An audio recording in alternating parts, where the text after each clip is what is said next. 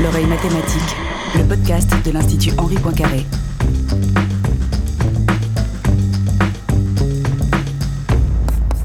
Bonjour à toutes, bonjour à tous, bienvenue à l'oreille mathématique.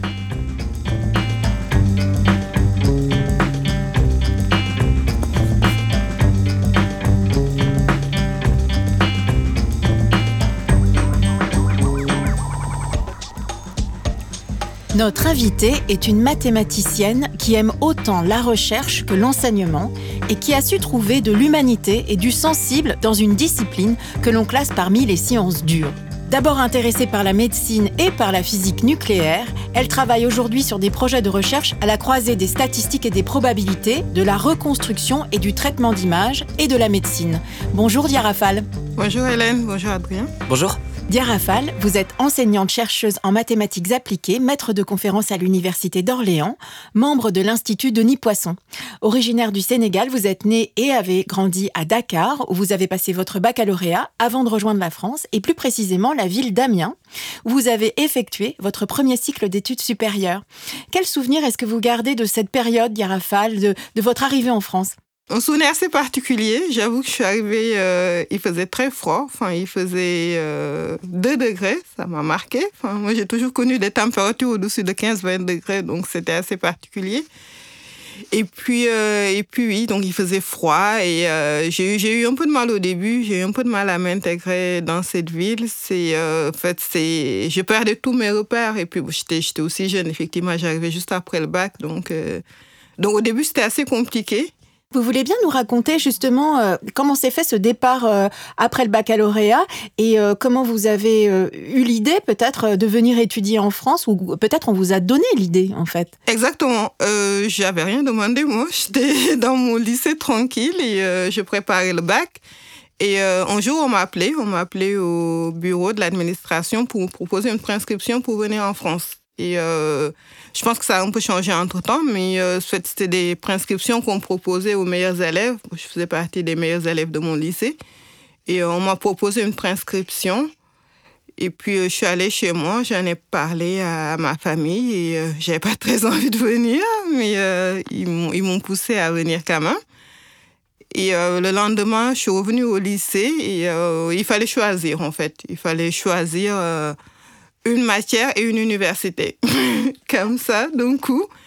Et puis euh, pour la matière, je savais pas trop quoi choisir en fait. On m'a demandé euh, qu'est-ce qui m'intéresse? J'ai dit moi c'est la physique nucléaire qui m'intéresse parce que j'avais une passion pour cette euh, pour cette matière-là au lycée. Mes enseignants me l'ont déconseillé. Et pourquoi? Qu'est-ce qu'ils Ben, en fait, c'était plus, c'était plus pour le côté. Enfin, j'avais pour but euh, de rentrer au Sénégal un jour.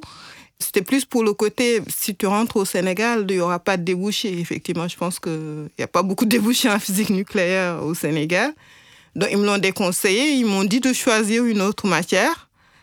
Et en dehors de la physique nucléaire, c'était la médecine qui m'intéressait aussi. Donc, euh, je me suis dit, OK, j'opte pour des études médicales.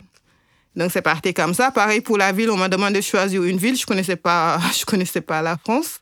Bah, forcément, j'ai dit Paris, c'était la seule ville que je connaissais. Là aussi, euh, alors j'avais la chance, je vais dire, j'avais un autre secrétaire, en fait, dont le fils a été, été en France pour ses études, qui m'a dit, je te déconseille d'aller à Paris, enfin, surtout quand tu es d'arrivée, c'est un peu cher, etc. Donc, on va plutôt dans une ville de province. Je connaissais pas et elle me dit, euh, mon fils, il est à Amiens, il paraît que c'est bien, c'est une ville à taille humaine, c'est pas très loin de Paris. Et donc voilà, c'est comme ça que j'ai choisi Amiens. Et comment est-ce que du coup le- ce déclic pour les mathématiques a fini par se produire pour vous? Euh, pas tout de suite non plus. c'est ce que je disais, je suis venue pour des études médicales et là, euh, au bout de quelques mois, j'ai vu que c'était pas fait pour moi. Il y avait trop de choses euh, qui m'allaient pas. Quoi par exemple? Il y avait, alors il y avait le fait que c'était un concours déjà, donc il y avait un côté, euh, un côté rivalité, un côté, euh, enfin il y avait tout ce côté que j'aimais pas. D'un point de vue études, il y avait le fait qu'il fallait apprendre par cœur, ça, je suis pas trop fan non plus. Bref, donc il y a tout ça. Il y avait le côté aussi, euh, il y avait la vue du sang que je ne supportais pas, donc ça, ça faisait plein de critères qui ont fait que je me suis rendu compte que c'était pas fait pour moi. Donc je me suis dit, je vais plutôt m'orienter vers la fac. Et donc je suis allée à la fac euh, en me disant, en fait, avec pour but de faire des études de physique. Sauf que dans un premier cycle, les études de physique, c'était euh, physique et chimie. Et la chimie, j'aimais pas. Donc, euh, j'avais un deuxième choix qui était de faire des études maths, informatique et physique. Donc, je suis partie dans un cycle comme ça, en me disant, l'informatique, je connaissais pas. Et puis, j'avais aussi envie de découvrir. En me disant, je fais un cycle maths, études, maths, informatique et physique. Et je me réorienterai en deuxième cycle en physique. Donc, j'avais plutôt cet objectif-là. Et c'est à partir de là, en fait, donc j'ai fait ça. Hein. J'ai eu, euh, j'ai eu euh, mon premier cycle, je suis allée en physique.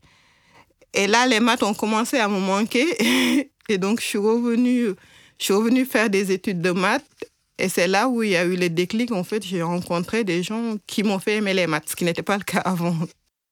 Et comment ils s'y sont pris alors pour vous faire aimer les maths, dit Rafale, ces professeurs? Je pense que c'est un tout c'est un tout. Euh, alors, je vais en citer un, c'est Fabien Durand. Qui... Fabien Durand, qui est aujourd'hui le président de la Société mathématique de France. Hein? Exactement, exactement. Et euh, je pense que le déclic est plutôt venu de lui. Parce que, en dehors de. Enfin, la façon dont il faisait ses enseignements, effectivement, c'était, très passionnant. Mais en dehors de ça, il y avait le côté humain qu'il mettait dans ses enseignements, dans ses relations avec ses étudiants et euh, que je n'avais pas eu avant en fait. Et donc c'était c'était un tout, c'est-à-dire pour moi aussi euh, avant j'avais un peu cette image là et c'était pas une image, c'était aussi euh, par rapport aux profs que j'ai eu avant qui nous faisaient croire que les études de maths c'est inaccessible, que c'était pas fait pour nous, enfin il y avait plein de choses comme ça et qui faisaient que moi j'aimais pas les maths. Enfin, je bossais comme toutes les autres matières, j'avais de bonnes notes, mais c'était pas par passion, contrairement aux études de physique. Et euh, avec Fabien, c'était, euh, il n'y avait pas que lui, il y avait aussi d'autres enseignants en, en, licence. Mais c'est avec, surtout avec lui que j'ai eu cette relation-là. Il, euh, il s'intéressait à moi, il s'intéressait à ma vie. Il voyait que je manquais un peu de confiance. Donc, voilà, il m'a poussé. Il m'a toujours dit qu'il croyait en moi. Jusqu'à présent, il le dit encore. Et c'est tout ça, en fait, qui, dont j'avais besoin finalement. Et vous m'avez dit aussi, euh, quand on s'est parlé pour la première fois euh, en préparant cette émission, que il faisait partie aussi des rares professeurs qui, avaient, qui vous avaient parlé à cette époque-là aussi des échecs qu'il avait eu dans son parcours euh, de mathématicien, qu'il n'y avait pas eu que des réussites et que et ça, ça avait aussi compté pour vous de, de savoir ça que les mathématiciens n'étaient pas des robots comme ça qui réussissaient tous les concours. Exactement. Je pense que c'est important et je pense même que c'est important même pour nos étudiants qu'on leur montre cette image-là, leur montrer que, on n'est pas des êtres à part, on n'est pas des êtres super doués ou des choses comme ça. Que, et Fabien, effectivement, je me suis nous véhiculer ce message-là, que c'est par le travail qu'il a réussi. Et, euh, et, donc, quand je disais aussi, euh, moi, je manquais de confiance en moi, et c'est tout ça, en fait. Il me disait, je crois en toi, je sais que tu as, les, tu as le potentiel, et en travaillant, tu peux y arriver. Et moi, donc maintenant, j'essaie de perpétuer ça avec mes étudiants. J'ai des étudiants qui me disent dès le départ, Madame, je ne vais pas y arriver, je ne vais pas réussir, je ne suis pas forte en maths, etc. Je leur dis, euh, enlevez-vous cette idée de la tête. En travaillant, vous pouvez y arriver. Et euh, effectivement, Fabien, il a, enfin, c'est comme ça qu'il a procédé avec moi, et je pense que ça a assez bien marché. Donc euh, oui, je pense que c'est important en tout cas. Et aujourd'hui, est-ce que vous avez des étudiants qui, qui reviennent vers vous euh, après quelques années déjà d'un parcours professionnel et qui vous parlent de, du rôle que vous avez joué pour eux? Oui, oui, j'en ai. Et euh, c'est, euh, enfin, je reçois encore des mails, effectivement, d'anciens étudiants, plutôt d'anciennes étudiantes que j'ai eu, qui étaient en fait, qui me rappelaient moi au départ, qui avaient un peu ce manque de confiance-là, qui se disaient qu'on va pas y arriver et que moi, du coup, je leur disais, en fait, vous pouvez y arriver. Vous pouvez y arriver. La pauvre, moi, je suis là.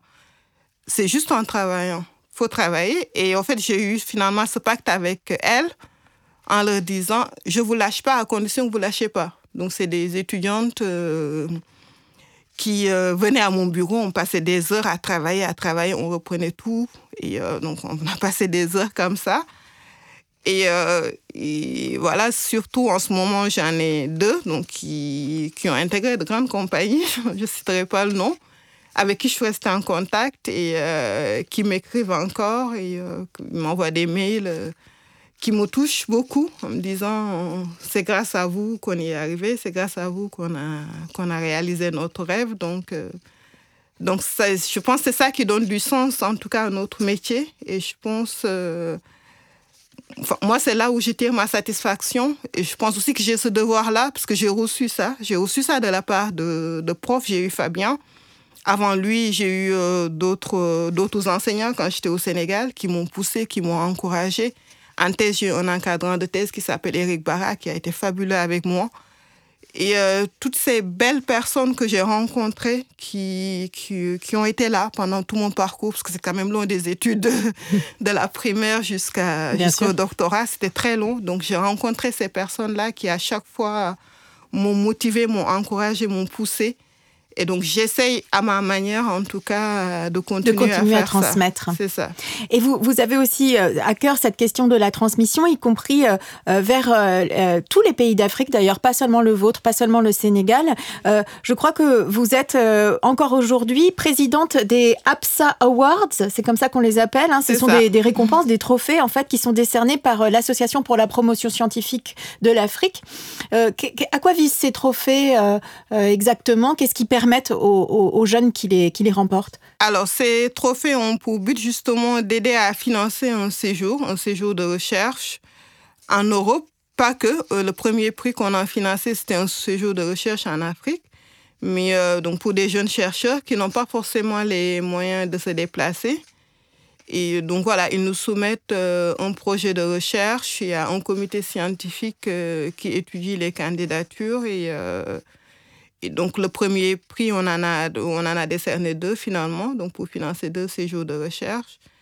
Et en fait, le but, donc, c'est ça, c'est vraiment de financer, d'aider à financer en tout cas un séjour de recherche d'un jeune chercheur africain qui a un projet de recherche bien établi et qui n'a pas les moyens euh, de le financer. Donc, ça peut être en Afrique ou en Europe.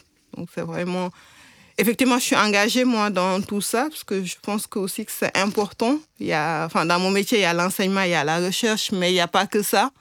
Il y a, pour moi, tout le côté transmission de connaissances, tout le côté euh, engagement associatif, euh, engagement au travers des sociétés savantes. Là, je suis à la SMF, euh, je suis chargée de mission parité. Il y a tout ce qui est, hum, comment dire, enfin, j'essaye d'intervenir dans des collèges et lycées, euh, que ce soit en France ou au Sénégal, dans le but d'encourager des jeunes filles à faire des études scientifiques.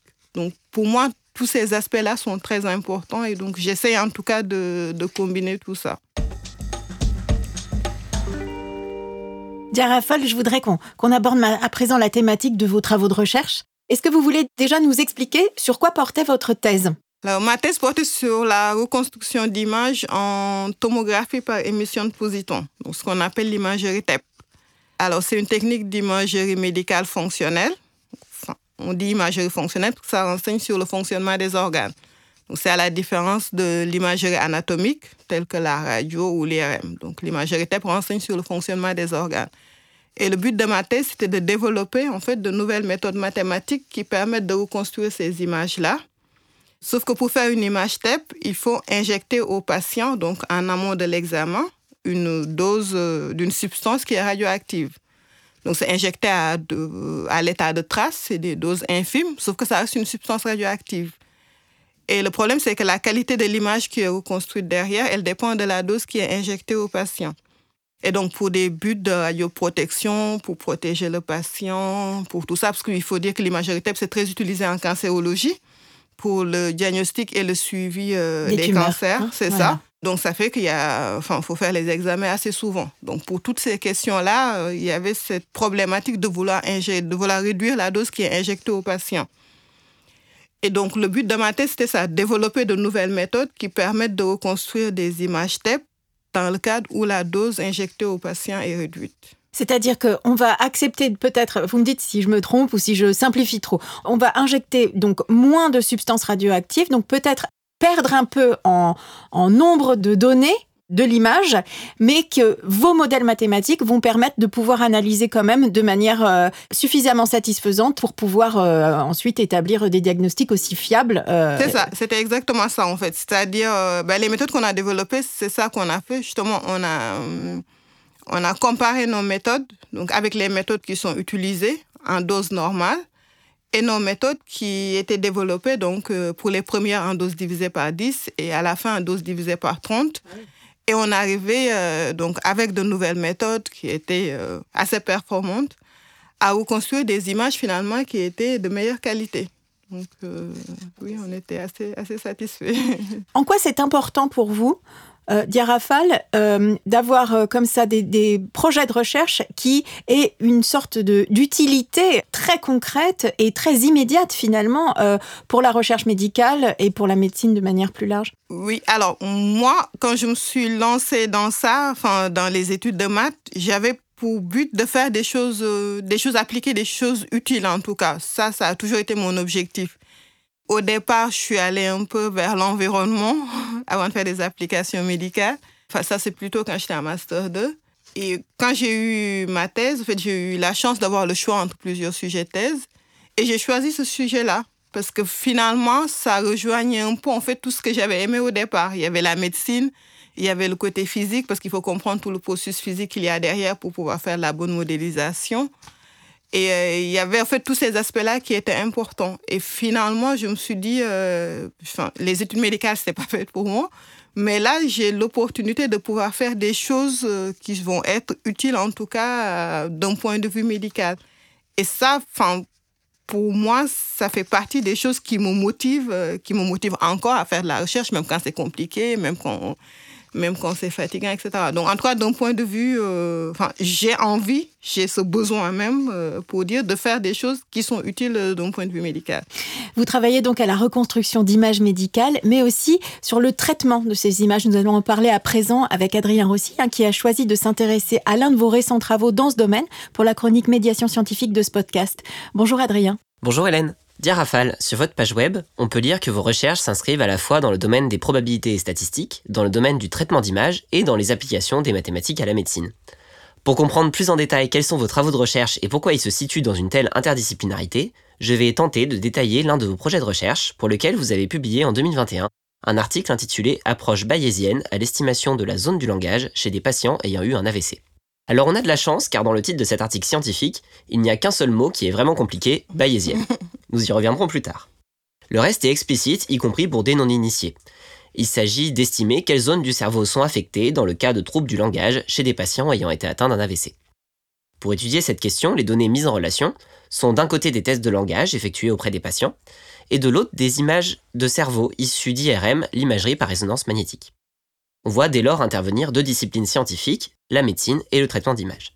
Il faut ensuite mettre en correspondance des caractéristiques anatomiques repérées sur les imageries IRM avec les résultats aux tests de langage, et c'est dans cette étape qu'intervient la troisième discipline, les statistiques.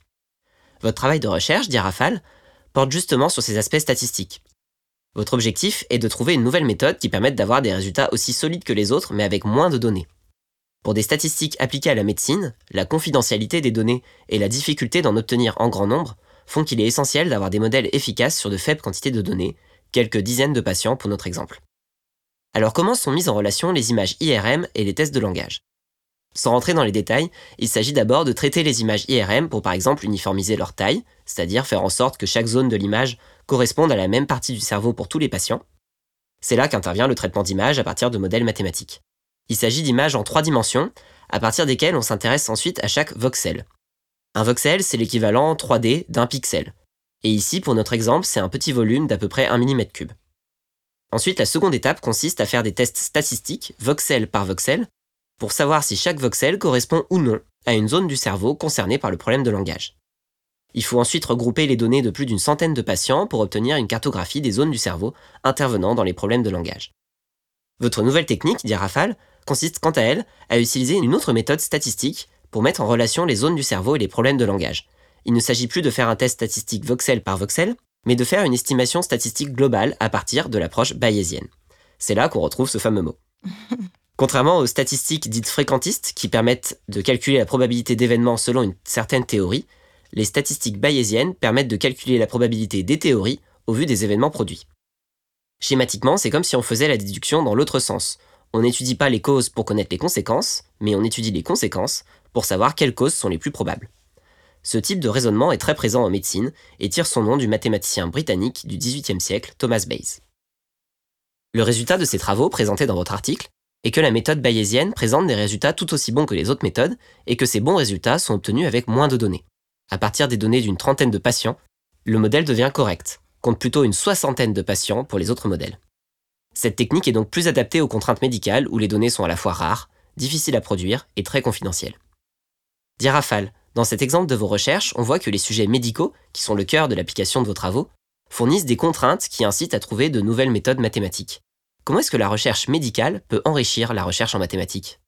Alors, si je peux me permettre, je vais juste, expliquer en fait d'où, enfin, comment tout ça a commencé, ce travail dont vous avez parlé. Parce qu'en fait, je viens de parler des travaux que j'ai effectués sur la reconstruction d'images en TEP. Donc, quand j'étais recrutée à Orléans, je suis allée rencontrer euh, les gens de l'hôpital d'Orléans. Et donc, j'ai fait un exposé où j'ai parlé justement de mes travaux sur la TEP. Et donc, il y avait des médecins dans la salle, c'était des gens de l'hôpital. Et parmi ces médecins, donc, il y avait ce docteur Ouzou avec qui j'ai fait le travail dont Adrien vient de parler, qui est neurologue à l'hôpital d'Orléans. Et en fait, il m'a entendu parler de mes travaux, donc ce que ce qu'on avait développé en reconstruction d'image TEP sous faible dose. Et donc, à la fin, il est venu me voir. Il m'a dit, euh, donc il m'a expliqué lui la problématique qu'il avait, qui n'était pas un problème de faible dose, mais un problème de patient. Donc, il m'a expliqué le problème qu'il avait. Et en fait, ce qui est assez enfin, bien dans ça, c'est qu'il a fait le lien en fait entre les, ce que j'avais développé pour la faible dose et lui, le problème qu'il avait pour le recrutement de patients.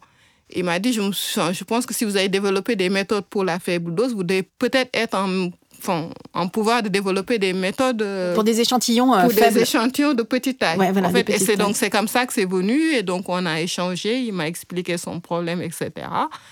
Et donc avant ce travail-là, j'avais d'abord quand même fait un autre travail, euh, toujours dans la même problématique, mais où j'avais fait des tests statistiques en fait tout comme les méthodes existantes. Mais j'ai fait un autre test, euh, test statistique. Et donc là, c'est un deuxième travail. Donc bref, tout ça pour dire que c'est à partir de là, à partir de son problème, qu'on a réfléchi. Euh, et puis ce travail que vous avez euh, cité, je pense c'est avec Nicolas Daubijon aussi, c'est ça? C'est ça. Et en fait, j'avais déjà présenté donc la première partie du travail que j'avais fait dans un autre cadre. Et il y avait Nicolas Daubijon qui était là et qui lui finalement m'a dit je pense que enfin tu as un autre enfin ton problème ça peut d'une autre façon. On comprend bien des rafales qu'en fait les interactions se font vraiment dans les deux sens, c'est-à-dire. C'est ça, c'est euh, ça. Mais en fait, ce que j'essaye, euh, moi, ce que j'essaie de faire dans mes travaux, j'essaye pas de développer euh, des méthodes. Enfin, je sais pas de faire d'abord des maths, des maths et d'aller chercher l'application. J'essaye de faire des maths pour l'application concernée. Et pour moi, c'est très important. Et donc, en fait, ça fait qu'on travaille euh, ensemble dès le départ, en fait. C'est comme ça que ça s'est passé pendant ma thèse et c'est comme ça que ça se passe en ce moment, voilà, avec mes travaux, euh, avec euh, les gens de l'hôpital d'Orléans. Et justement, le, fait de travailler d'Irafal avec donc euh, au sein d'équipes très, pour le coup, vraiment pluridisciplinaires ou interdisciplinaires même, avec euh, les équipes euh, de, l'hôpital d'Orléans, est-ce qu'il y a, j'imagine, il y a des aspects qui sont très enrichissants, comme ça, de, croiser les disciplines et peut-être les manières de raisonner, de penser, qui sont propres à chacune, mais il doit forcément y avoir aussi des aspects parfois plus inconfortables. Je me dis que les médecins sont quand même moins habitués au raisonnement mathématique, ils manient moins les théorèmes et les équations que vous, quand même, non? Oui, c'est sûr. Alors, c'est pas ce qu'il y a de plus facile, enfin, surtout au début, c'est pas ce qu'il y a de plus facile, effectivement, parce qu'on parle pas du tout le même langage. On... Enfin, je me souviens, ma première présentation à l'hôpital, on m'a dit qu'il faut faire une présentation sans équation. Et ce que j'avais jamais fait auparavant. Donc, c'est un exercice euh, assez difficile. Mais on y arrive et je pense aussi que ça fait partie des aspects enrichissants finalement de, de, de tel type de collaboration parce qu'il faut, il faut effectivement réussir à avoir un langage commun pour pouvoir quand même euh, travailler ensemble. Et on ne voit pas non plus forcément aussi les choses de la même façon. On n'a pas le même vocabulaire. Donc au départ, c'est assez compliqué. Mais je pense que c'est la partie la plus enrichissante. Là, j'ai des stagiaires avec l'hôpital et ils me disent aussi euh, tout ça, qu'au départ, c'est assez compliqué, effectivement, parce qu'en plus, ils sont, ils sont vraiment physiquement à l'hôpital. Au départ, c'est compliqué. mais que finalement, c'est en ça qu'ils trouvent leur stage intéressant, parce que ça leur permet finalement d'essayer de vulgariser en langage mathématique euh, les choses qu'ils font, et puis, euh, et puis en plus d'appliquer les choses qu'ils ont vues en cours, d'appliquer ça dans un aspect pratique, mais enfin, tout le côté vulgarisation, tout le côté interdisciplinarité, je pense que ça fait partie des choses les plus intéressantes dans ce genre de travail en tout cas. Sur quel, euh, sur quel projet vous travaillez en ce moment particulièrement? Alors, je travaille en ce moment avec l'hôpital, pareil sur un autre sujet. Bon, je ne peux pas en dire plus parce qu'on est dans une partie euh, demande de financement, etc. Mais c'est toujours, donc c'est sur un autre sujet, c'est toujours de l'imagerie qui n'est pas de l'IRM, qui n'est pas de la TEP, euh, c'est une autre modalité d'imagerie qui a l'avantage de ne pas être très onéreuse qui peut aussi euh, s'appliquer à des enfants, etc. Donc, euh, voilà. Et euh, donc, on travaille là-dessus. Et le but, c'est de pouvoir aussi développer un logiciel qui va pouvoir être utilisé par l'équipe médicale de l'hôpital d'Orléans, voire une plus grande audience par la suite. Donc, on travaille là-dessus. Et là, il y a un autre sujet aussi, j'y ai travaillé tout ce week-end d'ailleurs, qui va être pour le coup de développer l'intelligence artificielle, toujours pour, euh, du médical, mais aussi euh, pour autre chose qui ne sera pas quand même du médical. Très bien, on laisse euh, quand même planer un peu de mystère sur tout ça. C'est ça, je vous en dirai plus plus tard. Pour terminer cette émission, Rafale, et puisqu'on l'a compris, hein, vous abordez vraiment les mathématiques aussi comme une science euh, qu'on pourrait dire une science humaine. Hein. Euh, quelles sont les qualités humaines pour être un, bon mathématicien? Quelles qualités humaines est-ce qu'il faut? Je pense qu'il faut d'abord le sens de l'écoute. Euh, je pense qu'il faut de l'empathie, vraiment. Il faut de l'empathie pour, d'abord, là je parle en tant qu'enseignant, chercheur, je pense qu'il faut de l'empathie pour nos étudiants. Il faut essayer des fois de comprendre ce qu'ils vivent. C'est pas, c'est pas non plus toujours évident. Et euh, de ne pas les juger qu'à travers leurs notes, parce que des fois, il y a plein de choses qui se cachent derrière. Donc, je pense que ce, ce côté humain, ce côté empathique, c'est quand même assez important. Et puis, euh, le côté, oui, s'intéresser à la société, aux choses qui s'y passent, parce que je pense qu'on ne peut pas vraiment faire de belles mathématiques en étant coupé de la société. C'est. Euh, on est entouré de maths, les maths sont partout et euh, pour comprendre la société, on a besoin finalement de s'imprégner là-dedans. Donc effectivement, vous l'avez dit, pour moi, le côté humanité, c'est quelque chose de très important dans notre métier. Je pense qu'on a un peu tendance à l'oublier des fois, mais ce serait bien de rappeler de temps en temps. Et nous, on est très heureux que vous ayez accepté de venir le rappeler ici au micro du podcast de l'oreille mathématique, un podcast de l'Institut Henri Poincaré produit par Hélène Delis avec Adrien Rossi pour la chronique médiation scientifique et la programmation du podcast. Comme toujours, Diarafa, j'encourage nos auditrices et nos auditeurs à visiter la page internet de l'émission et plus largement le site web de l'Institut Henri Poincaré où nous mettrons donc toutes les références liées à la chronique d'Adrien et à vos récents travaux, Rafale. Merci beaucoup, merci encore. À bientôt. Merci beaucoup. Merci, à bientôt.